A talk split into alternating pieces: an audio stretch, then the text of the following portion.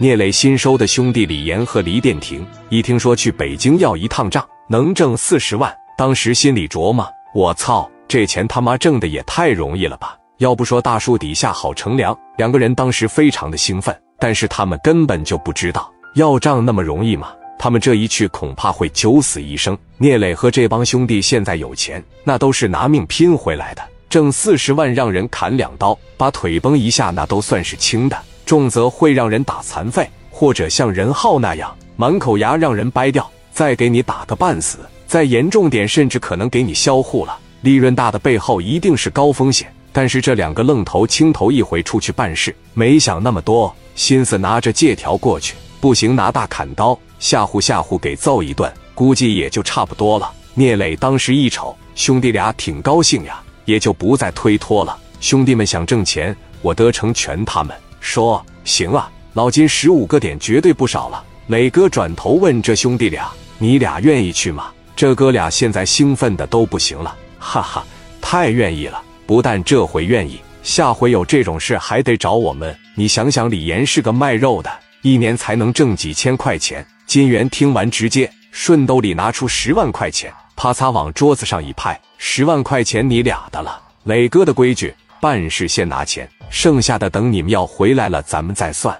聂磊一摆手，拿着吧，十万块钱当经费吧。两个人当时没有客气，直接一人五万揣兜了。金总再一次跟李岩和黎殿庭握了握手，那就辛苦两个兄弟了。我在青岛等着两个兄弟凯旋。临走前，老金把欠条以及说地址、电话放桌上了。磊哥，那我不打扰了，谢谢你帮忙，我走了。那行，老金你慢走。志豪啊。帮我送送老金，门啪嚓一关，这俩人乐屁了。磊哥，这钱来的太容易了，这不跟大风刮来的一样吗？其实你们初生牛犊不怕虎，把什么事想的简单一点呢？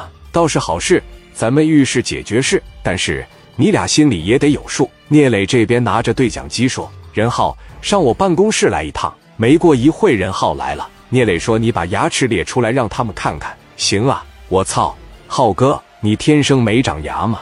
不是，我跟人要账的时候，进来十多个人，拿着五连发顶我脑袋上了，砍刀架我脖上了，好几个人掰着我的嘴，把我的三十二颗牙齿拿着老虎钳子，硬生生的全掰下来了。你俩这身上给我撩开，衣服一撩开，俩人身上白白净净的。紧接人浩把衣服一撩开，浑身上下全是窟窿眼，以及纵横交错的刀疤，后背都是沙喷子五连发喷的。密密麻麻的小眼，兄弟来看看我这腿，这一刀是在烟台的时候周德林扎的，这一刀那是王延江扎的，还有这一枪是济南的徐宗涛打的。什么时候你们身上遍体鳞伤了，你才是真正的社会人。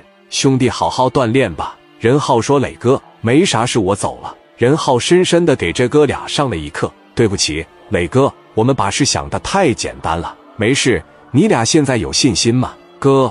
富贵险中求，我俩有信心。行，那开车去吧。聂磊从兜里拿出车钥匙，啪嚓往桌上一扔。那开我的奥迪去吧。哥俩拿钥匙扭头就走了。聂磊打心眼里还是担心他们，心疼他们，所以才让他开自己的车去。聂磊在北京有很多的朋友，道上的人只要认识这台车的，最起码会忌惮聂磊，不敢轻易把这哥俩弄死。哥俩往车里一坐。一脚油奔着北京就出发了。志豪站在原地目送离开，毕竟这哥俩是他的小弟。俩人离开的时候，聂磊给了他们两把砍刀，两个卡簧，每个人一把五十四手枪。在路上，两个人换班开车，到北京已经是凌晨一点来钟了。两个人在丰台开了一个酒店，撸了点烧烤，给志豪打电话报了平安。第二天早上的九点来钟，两个人吃完早餐，检查了检查身上的家伙。俩人按着欠条后面的电话就拨过去了。